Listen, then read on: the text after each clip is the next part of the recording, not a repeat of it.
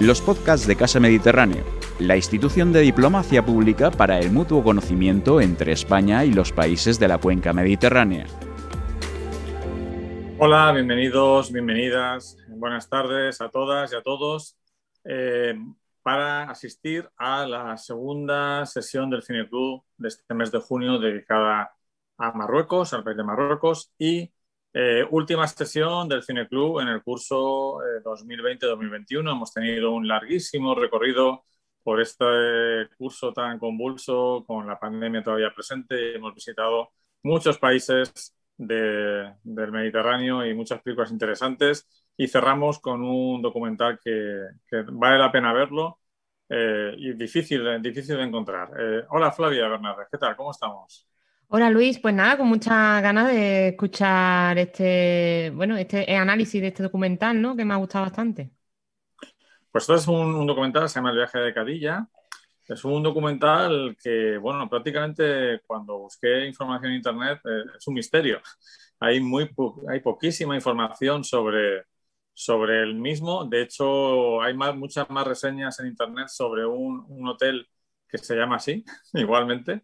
O sea que para que os hagáis una idea de... No tiene ficha en IMDB, lo cual es, especialmente sorprendente, porque hasta el corto que hace tu amigo, eh, el, vecino, está en IMDB si, si esta persona se ha preocupado de ponerlo. Nos recuerda un poco a nuestra amiga directora de documentales argelina, que también la tuvimos aquí durante en varias eh, ediciones del Cine Club y demás, y del Festival de Cine de Alicante, que no también a veces se nos olvida difundir nuestros proyectos, pero esta es una película realmente interesante y que merece mucha más difusión de la que, de la que ha tenido. Todo ha sido en festivales y mm, hay que agradecer a Filmin que la haya puesto en su catálogo, porque es una película que si no la encontramos de esa manera es imposible. ¿no? Es un documental además breve, se puede, dura hora y cinco, se, se pasa muy rápido y nos da mucha información de una manera muy, muy relajada y, dando poco a poco pequeños pasos. Eh, Cadilla mm, nació en Ámsterdam, eh, de padres marroquíes, y lleva 20 años sin volver a su pequeño pueblo del Rif, en la frontera con Melilla, que eso luego lo comentaremos. Es interesante ver esa zona tan, tan cercana a nosotros y al tiempo tan desconocida. Y nos muestra a una, a una chica eh, de vida occidental en Ámsterdam, con, con, su trabajo en la aduana del aeropuerto de Schiphol y con el hobby del, del boxeo, ¿de acuerdo? Totalmente viviendo una vida pues, lo más igualitaria posible en Europa y que decide, eh, junto con un equipo de grabación, volver a la región del Rif, donde son sus, sus padres, para hacer un documental sobre aquella zona y, poco a poco, sobre todo, el documental es una excusa eh, que utiliza para buscar la huella de su famosa abuela, que es mítica eh, tanto en la zona como incluso se comenta que se habla de ella en, Europa. ¿De acuerdo? De lo mítica que fue la gente, los todos inmigrantes eh, rifeños que tienen a esa mujer como alguien, un personaje mítico, ¿no? ¿Qué te, parece este planteamiento de la película, eh, Flavia, y en general unas primeras palabras sobre el documental? Pues me parece interesante el, cómo podemos relacionarla con la película que vimos anteriormente en este Cine Club, ¿no? Eh, con Sofía. ¿Por qué digo esto? Bueno, pues porque en Sofía habla de la situación actual de Marruecos o de, ah, de algunos países árabes y de, las mujeres, ¿no? el papel que toman las mujeres en, esa sociedad. Em, y habla un poco de futuro, ¿no? Con ese personaje de la prima que, tiene que ayudar, ¿no? A, que dé a luz, ¿no? Clandestinamente, eh, que habla de que las cosas tienen que mejorar o van a mejorar o que las cosas están cambiando, ¿no? En este documental lo que vemos es eh, cómo las cosas han empeorado. ¿No? Desde el pasado. O sea, hay una, como una perspectiva de, pasado donde las mujeres tenían un papel mucho más poderoso en la sociedad, en su familia, en, la implicación eh, de llevar la familia para adelante, incluso en el lenguaje, ¿no?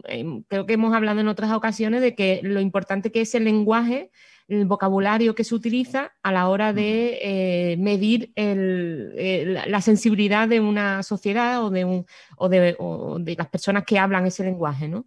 Eh, en este caso, eh, vemos en una parte de la película, claro, el personaje principal actúa como observador objetivo que a veces mete ¿no? la subjetividad, ¿no? La, objetividad occidental y mete la subjetividad occidental, mete las dos, esos dos planos, esos dos puntos de vista. ¿no?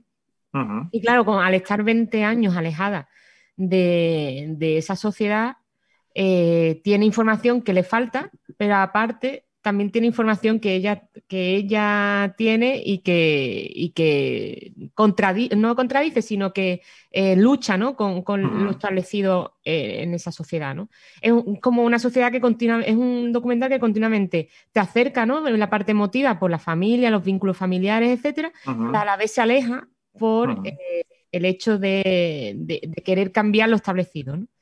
Em, en eso me parece muy interesante, sobre todo la parte tanto eh, de cuando hablan con las, con las mujeres que están eh, intentando, eh, que están en la vida política de las mujeres en, Marruecos, y por otro lado la conversación que tiene con su tío, ¿no? que se puede ver que es un personaje como muy alegre, que comprende, que la quiere mucho, que, que comprende eh, pues las inquietudes ¿no? de, la protagonista, pero sin embargo choca con ella en, lo que quiere cambiar, ¿no? en, su discurso de que las mujeres tienen eh, que tener los mismos derechos que los hombres, que no es que sea un discurso muy, muy antisistema, ¿no? Es antisistema allí, ¿no? Porque, claro, las mujeres son parte del sistema eh, mm, de, mantener las cosas que sigan igual, ¿no? del sistema de cuidados ¿no? de, estas sociedades. ¿no? Como tú bien dices, eh, mm, es, muy interesante el hecho de que como la propia Cadilla, el documental se acerca y se aleja continuamente. intenta hacer algo objetivo, intentar eh, reflejar cómo ella ve ese choque después de 20 años con esa sociedad, que el, hay una evolución económica, urbanística, pero no tanto social, un poco también se puede extrapolar a España en algunos casos. Eh, pero claro, evidentemente las emociones están a flor de piel todo el tiempo. Eh, ya pues claro, se vincula mucho con su tío, con su abuela y todo eso eh, hace que ya pues en ningún momento mm, pretenda que es algo 100% objetivo. Está la subjetividad de la emoción y como muy bien dices, estructura su encuentro con el lugar eh, con tres tipos de personajes. No puede abarcar toda la sociedad, obviamente, además en, una visita tan corta y en un documental tan breve. Entonces lo focalizan mucho en el tío, ¿de acuerdo? Porque creo que es un personaje muy, muy interesante eh, por todas sus aristas y, sus contradicciones. Eh, y su voluntad de, entenderla, como tú dices. No, no podemos decir que el tío sea una mala persona, todo al contrario, pero está muy marcada por su educación y por, por, el entorno. ¿De mm. acuerdo? Luego tenemos a estas mujeres, como tú dices, que de las pocas mujeres que van en las listas políticas y que además eh, todas ellas pertenecen al ambiente cultural, pues una, una estudiosa de la lengua, una actriz, ¿de acuerdo? Eh, y luego también hay breves, pero muy significativas entrevistas a hombres que se van encontrando por la calle, en los mercados, pues un conductor de camión, los chavales de, que tienen la tienda, también interesante cuando habla con la señora de la tienda de telas, que es la que tiene, quizá, de las que más medida tienen las ideas tradicionales. Entonces, ese, todo ese entramado de conversaciones nos va dando una visión eh, bastante amplia de, esa sociedad y de ese lugar concreto, que es el RIF, que es esa, zona eh, que, que, va, que tiene al final frontera con Melilla y que es más de población bereber, donde hubo también unos levantamientos de, esa zona a finales de los 50 contra el gobierno de Marruecos, o sea que es una zona especial dentro de Marruecos, ¿de acuerdo?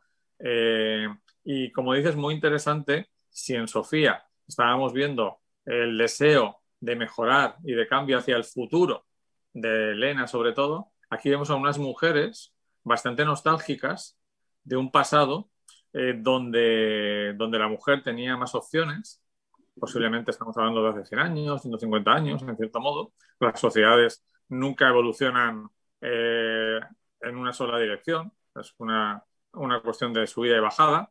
Y también un tema que me interesó mucho, eh, cómo hablan durante toda la película eh, del tema de la interpretación de, de, la religión, de cómo cada uno la interpreta y cómo muchas de esas cosas que han perjudicado a la mujer en estas sociedades provienen de otros países del ámbito musulmán, no tanto de los países del norte de África, sino más bien los países del Golfo Pérsico y demás. Eso me, resultó muy interesante, esas dos vertientes, ¿no? El hecho de que de analizar una, una sociedad cambiante, donde eh, el progreso es cíclico, ¿de acuerdo?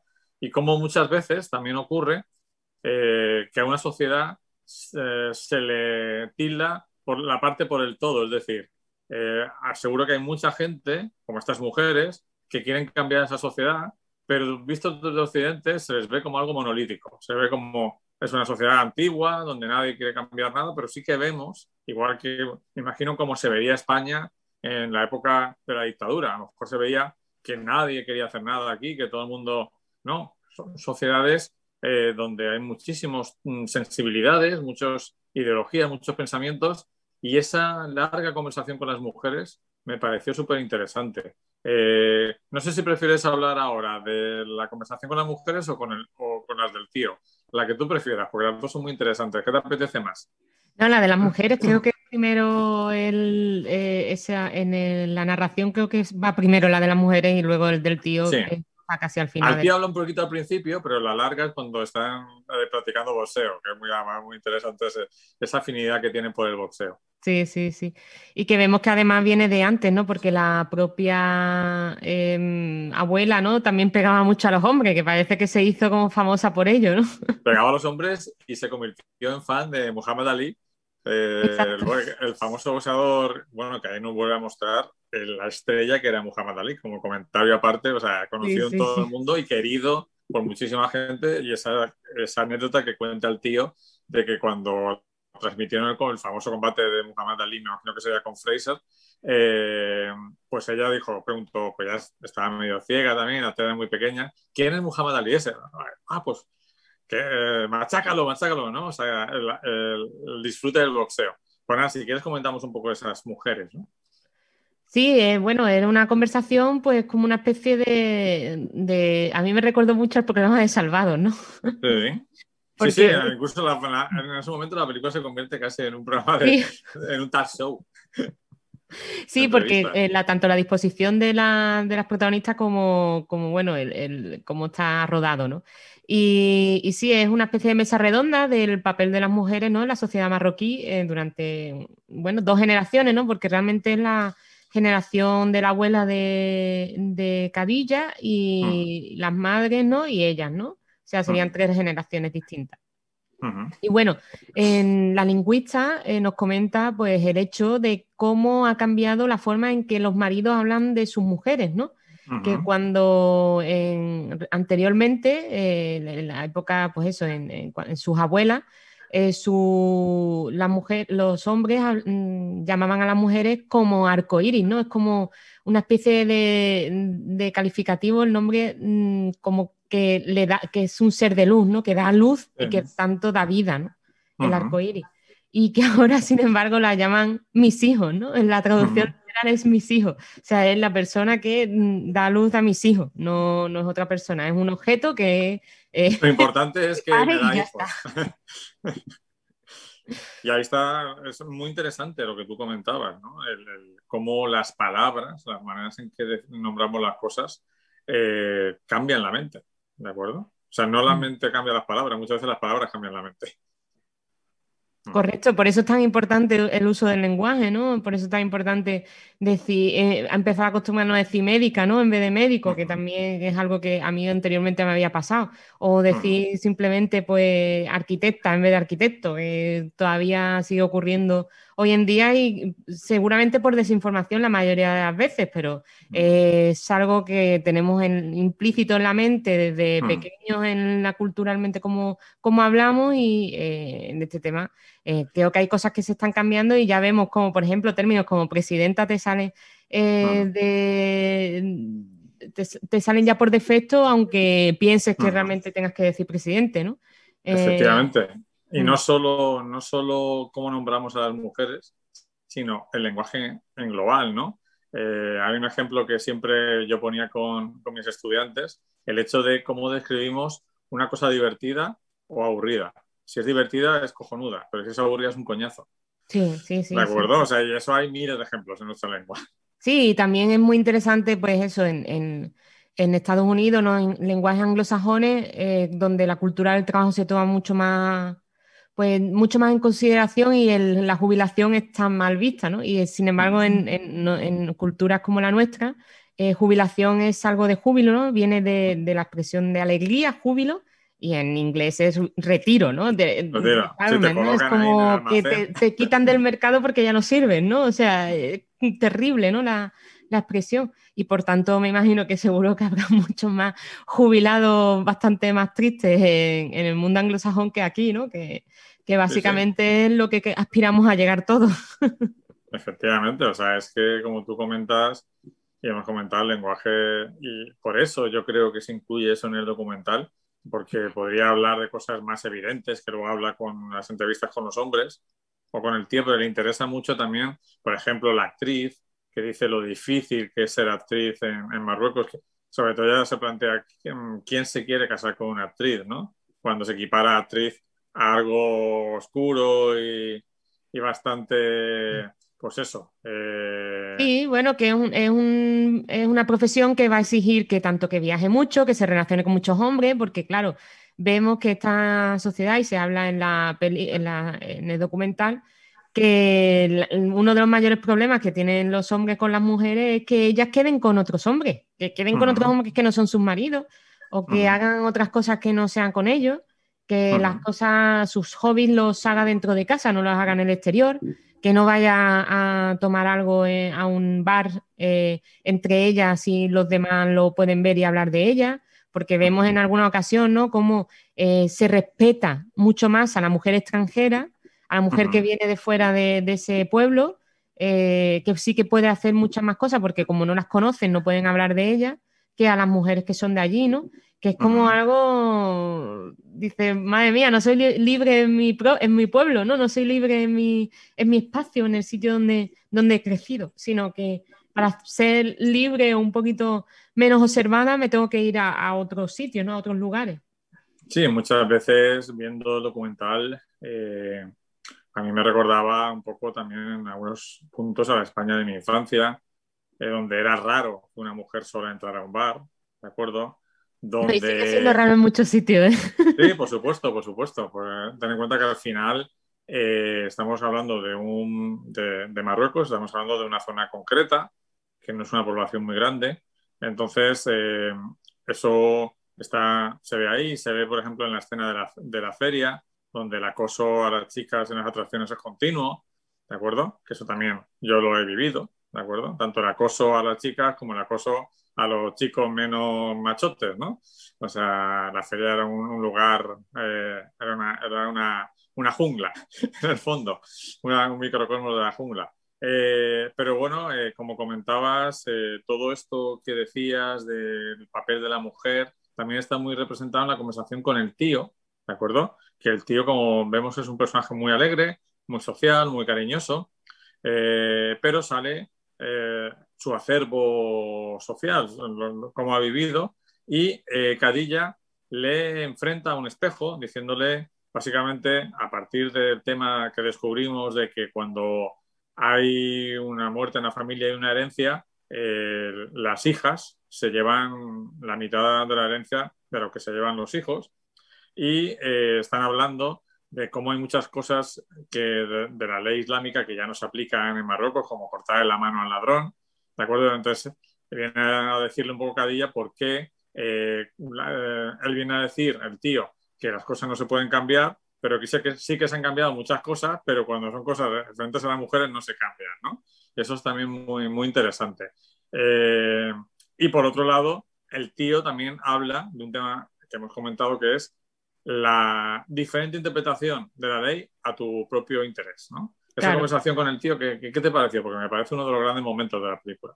Pues sí, es el momento en el que vemos reflejado, eh, parece que está la tradición eh, islámica hablándote a, Europa, ¿no? Eh, o sea, es Europa hablando a, al Islam, ¿no? Un poco. y, y, cómo la, interpretación de la religión se puede cambiar a tu antojo, ¿no? Y, y, manipularla en tu antojo, ¿no? Y es algo que también hemos sufrido en Europa, por supuesto, con, otras religiones que, sin embargo, eh, poco a poco los derechos sociales han ido superando, ¿no? Em, en este sentido es ya lo que, lo que la sociedad te pida, ¿no? En cuanto, yo imagino que en cuanto las mujeres se pongan eh, a protestar con las injusticias sociales que se cometen contra ellas, habrá otra interpretación del Islam y se podrá seguir siendo eh, tan religioso y tan, eh, pues eso, tan respetuoso con la religión que, antes, ¿no? Cuando ese tipo de, injusticias se aplicaban. Porque precisamente el ejemplo que le pone de, la, de, cortar manos a los, a los ladrones, eso rápidamente se retiró de ahí, ¿no? Me imagino que en cuanto se dieron cuenta que era algo que no era sostenible, que era algo como eh, cómo vas a cortar continuamente mano a la gente que roba, ¿no? No simplemente porque haya muchos que roben, sino simplemente porque es algo inhumano, ¿no? Eh, Imagino que la religión eh, islámica será, como todas las religiones, sobre todo humanas, ¿no? Trajeron una parte de, tienen mucha parte de amor, ¿no? Al prójimo, ¿no? Y en ese sentido, cuando las sociedades ya van avanzando, bueno, simplemente eh, evolucionando poco a poco y se incluye mucho más eh, actores sociales dentro a la participación de la sociedad y de, la economía, pues ese tipo de, historias pues van cambiando, ¿no? solamente, no solamente para hacer justicia social, sino porque al sistema le conviene que esas personas no tengan manos, ¿no? Básicamente. Me imagino que en algún momento en Marruecos también convendrá que las mujeres pues tengan más libertades, ¿no? Eh, verán que, pues, en ese sentido, tanto exteriormente, que se lo exijan otros países, ¿no? Que puedan eh, ya tener como una especie de implicación eh, socioeconómica de que hasta que no cumplan determinados derechos humanos no me voy a poner a, comerciar contigo en determinados intereses, ¿no? En determinados convenios. Así también nos pasó a nosotros, ¿no? Europa nos exigió determinados avances sociales a la hora de entrar en la Unión Europea. Y realmente un poco es así como funcionan las cosas en este mundo para que eh, avances sociales ocurran, ¿no? Eh, y efectivamente, eh, a mí otra cosa que quería comentar a nivel cinematográfico es, a veces no nos planteamos la dificultad de conseguir una conversación tan natural como la que hay, todas las conversaciones, sobre todo la de después del boxeo entre el tío y la sobrina, eh, cuando hay una cámara delante. Eh, yo tuve la sensación de que estaba asistiendo eh, como espectador privilegiado a una conversación muy íntima que puede ser la, cualquier conversación entre dos familiares que se quieren pero que piensan diferente. Es muy difícil conseguir que sobre todo el tío se olvide que hay una cámara. De hecho, el tío estaba muy preocupado desde el principio por saber si habían conseguido todos los permisos eh, no quieren que tengan problema, no quieren que tengan problema. También es cierto que él dice en un momento dado, eh, bueno, aquí hay mucho ladrón y mucha corrupción. Y, como va a salir, quiero decirlo, ¿no? O sea, que el tío tiene ese punto de... es crítico con, la sociedad. Pero a mí me sorprendió y me gustó mucho la naturalidad de las conversaciones, que, o sea, pensarlo, ¿no? O sea, imaginar que tú hace 20 años que no vas a, tu tierra y, tienes una conversación con tu tío, eh, con un familiar, una conversación incómoda eh, sobre donde hay una disconformidad. Y saber que hay una cámara delante me, pareció muy meritorio por parte de ambos que se abrieran de esa manera habiendo una cámara delante. No sé si te pareció igual a lo largo de todo el documental. Sí, de hecho, vamos, me imagino, nada más que asistimos al encuentro, no sé si preparado, pero mm, cuando lo asistimos a ese encuentro, cuando se encuentra por primera vez el tío con, ella en la hmm. calle, eh, parece totalmente natural, o sea, que no estaba preparado. De hecho, ella dice, ahora iba a, ir a verte, ahora iba a ir a veros, ¿no? y, esas lágrimas, por supuesto, que no son eh, de, actriz, ¿no? Porque ella de hecho no es actriz. Y el encuentro con, el, o sea, esa conversación con el tío, sí que es verdad que antes han rodado toda esa parte del boxeo, ¿no? Que, bueno, ahí eh, la confianza que tiene que tener tanto uno como otro, ¿no? A la hora de hacer su sombra, su sparring, ¿no? En, en ese tipo de prácticas, pues claro, ya te conecta mucho más, ese vínculo pues se, se esfuerza a la hora de, tener esa conversación luego tan sincera y, tan transparente, ¿no? Eh, además, ella lo lleva muy bien porque le plantea los temas poco a poco, ¿no? Primero le plantean, hombre, ahí sí creo que estuviera preparado, ¿no? Eh, primero le plantea todo este tema de la herencia, ¿no? Que es algo que, le, No, primero le plantea como algo general, ¿no? Eh, las mujeres no tienen los mismos derechos que los hombres. Luego le plantea el, caso concreto de ella, que su padre ha muerto y sus hermanos reciben mm, el doble de herencia que ella. Cuando sabemos anteriormente incluso que ella tiene mucho más vínculo con eh, el padre, ¿no? y sus orígenes que el hermano, que uno de los hermanos, de hecho, no sabe ni hablar rifeño. O sea, se, mete, la familia con él porque, Habla muy raro. se burla de él porque no, no tiene un acento muy raro, ¿no? Sí, sí, está claro. Entonces, claro, es como una injusticia incluso de, eh, o sea, si, te pones la parte poética, ¿no? Y quién se lo merece más, porque es mucho, mm, está mucho más vinculado al origen. Ha mantenido la La musulmana que, que, que, el otro es totalmente, la, hija debería recibir más, ¿no? Y sin embargo no es así. y luego no, le plantea el tema de cuándo se cambia si, ante, ante la negación del, del, tío de que eso es que está en el Islam y por tanto no se debe cambiar porque hay cosas que no se pueden cambiar, pues le plantea ¿no? el, que hay cosas que están en el Islam y que antes se hacía que ahora ya no se hace como lo de cortar las manos. ¿no? Entonces, claro, ahí está muy bien hilado porque ya ahí sí que el, tío mm, se queda catacroque, ¿no? Porque dice, no, pero es que eso es inhumano, eso no se puede hacer. Claro, no se puede hacer porque a ti sí te puede afectar, ¿no? A ti como hombre sí que, te, sí que te afecta que se corte las manos. Ahora, no estoy yo tan segura que si la del cortar las manos fueran mujeres se hubiera quitado, ¿ya? No, eh, no lo mismo no se hubiera quitado. Claro, lo plantea muy bien por eso, porque yo creo que el director hace un gran trabajo de, montaje, ¿de acuerdo? Me imagino que ah, se grabaría mucho y, se quedó con las, con las escenas realmente honestas, ¿no? Donde ha salido la verdad.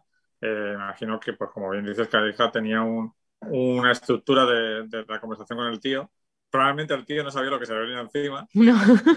Porque va ahí como, como un boxeador, ¿no? Eh, apartando. Escapando. Al final es como, me parece que es una especie de, combate amistoso, pero un combate al final de ideas.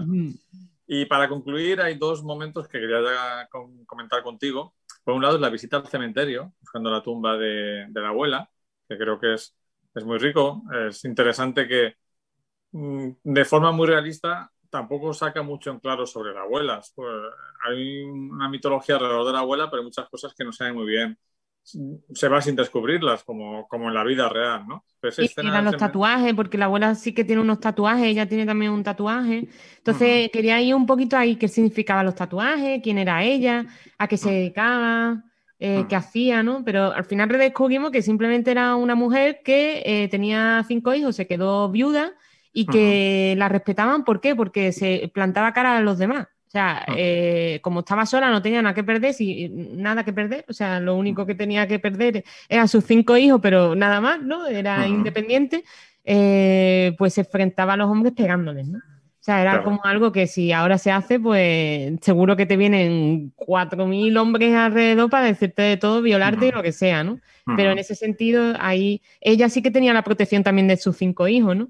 Porque me imagino que si cuando pegaba estaban sus hijos delante, porque si no, eh, esa tradición de palabra no se hubiera transmitido. Efectivamente. Si ella sola, lo mismo no, sus hijos no sabían que su madre era tan fuerte. Además nos cuenta el, brutal viaje que hace andando y en autostop cuando emigra a Argelia con la gran hambruna y demás. Entonces es muy interesante esa búsqueda por el cementerio que nos muestra un poco eh, lo que comentábamos, eh, esa frontera entre esta, esta ciudad, que es eh, fronteriza con eh, la ciudad autónoma de, Melilla, que es territorio español. Y es muy interesante ver ese cementerio que está un poco dividido. A mí esas imágenes, pues Eh, yo nunca he visitado aquella zona, creo que tú tampoco, Flavia. Entonces te hace ver un poco mm, cómo es aquello, ¿no? O sea, lo cercano que está, es una frontera al final, ¿no? Una frontera muy marcada. Y luego, eh, el otro tema que quería comentar, que sé que lo deja en el limbo, que es que no, hay una última conversación en la que habla de su padre, la protagonista habla de su padre, y habla de cómo a los 16 años lo, perdonó. Pero no nos habla cuál es el mm. motivo de ese enfrentamiento, lo podemos intuir, un enfrentamiento pues, es sobre la visión del mundo, pero está muy bien que, que Cadilla también se guarde para ella algunas cosas que, pues no quiere entrar en ellas. Eso me, gustó, ¿no? Que, que, se abre, pero también hay cosas que guarda para ella. Sí, eso también me pareció interesante. Y la parte del cementerio, claro, que te habla de los espacios, ¿no? O sea, hay espacios que, las mujeres no ocupan en, la sociedad, ¿no? Que, también se habla de ello, ¿no? Habla en alguna ocasión, ¿no? Porque las mujeres no tienen tiendas en el zoco. solamente hay una, que, o sea, una mujer en el zoco que es la, que limpia los baños, ¿no? Claro, mujer que trabaja, ¿no? En limpiar. Los baños de las mujeres. Eso, lo baños las mujeres, porque el baño de los hombres me imagino que entonces lo limpiarán hombres, vamos, no sé. un hombre para que no haya una mujer donde los Dentro del baño. Eh, pues están haciendo sus cosas. Eh, también habla ¿no? de, que en el pasado eh, los espacios perdidos, ¿no? en, el pasado había sitios donde la oración era conjunta y en que en determinado momento, eso fue la conversación con las mujeres, y en que en determinado momento esa conversación, eh, esa oración eh, eh, fue, fue separada, ¿no? Entre hombres y mujeres. Ahí estamos viendo un, cambio de, ganar el espacio de unos con respecto a otros, ¿no? el, tema ese del zoco, el tema del cementerio, ¿no? O sea, como un, cementerio, una zona santa, sagrada, se ha visto totalmente profanada por una valla, ¿no? Una, una, reja, una valla que divide el cementerio. No sabemos muy bien si la parte española, la parte marroquí, pero hay tumbas que no sabemos que serán de la parte marroquí, que sin embargo están en el limbo de entre, entre rejas, ¿no? Eso, es algo así, ¿no? También creo que es una analogía que hace la, la película al final con esos espacios ganados, esos espacios en el limbo, esos espacios eh, perdidos y, que no saben muy bien dónde están las personas en este momento, dónde están las mujeres en este momento en Marruecos. Pues lo mismo sí que están en un limbo, ¿no? Porque eh, sí que intentan o sí que eh, se intenta dar un mensaje de modernidad hacia el exterior, pero luego esas mujeres están desprotegidas, ¿no? En muchas ocasiones o cuando rascas un poco eh, ves como que, no hay intención ninguna de, que las cosas cambien, ¿no? Pues creo que es una reflexión perfecta la que ha hecho Flavia para terminar el análisis de, esta, de este documental, que os recomendamos eh, por su calidad, por su emotividad, por su análisis de una situación, eh, por su brevedad, porque se ve rápidamente, dura, como os digo, hora y cinco, y, también por lo difícil que es verlo en otro, en otro contexto que no sea eh, el canal de filming, porque como os digo, es una de todas las películas que hemos puesto en, este, en estos 10 meses prácticamente, es sin duda la que menos información tiene en Internet. Bueno, hemos concluido este ciclo de, de Cineclub del periodo 2021. Me imagino que Flavia ha disfrutado mucho descubriendo películas y comentándolas. Sí, me ha encantado esta experiencia contigo, Luis, estupenda. Espero repetir si hay ocasión. Os esperamos en septiembre, pero en septiembre, octubre seguramente, pero eh, lo que sí que tenemos eh, ya confirmado es que estar atentos porque en la página web de Casa Mediterráneo, tanto en el mes de julio como en el mes de septiembre, aparecerán eh, unos vídeos que vamos a realizar sobre la actualidad del cine mediterráneo que ya hicimos en el verano pasado, comentando un poco los estrenos de películas mediterráneas, tanto en cine, que vienen bastantes, porque ahora la cartelera se va a mover mucho, cada vez hay más actividad en las salas, cada vez se están reabriendo más salas y necesitan material eh, de todo tipo, eh, y también eh, películas tanto clásicas como actuales en las plataformas de streaming. O sea que, aunque el Cineclub se para durante el verano, la actividad cinematográfica de Casa Mediterráneo continúa con estos dos vídeos de la actualidad del cine mediterráneo. Pues nada, disfrutar del verano y ver muchos cines si podéis. Hasta luego. adiós. Ha escuchado un podcast de Casa Mediterráneo Para acceder a nuestras actividades y contenidos le invitamos a visitar nuestra página web y a seguirnos en nuestras redes sociales, YouTube, Instagram, Facebook y Twitter.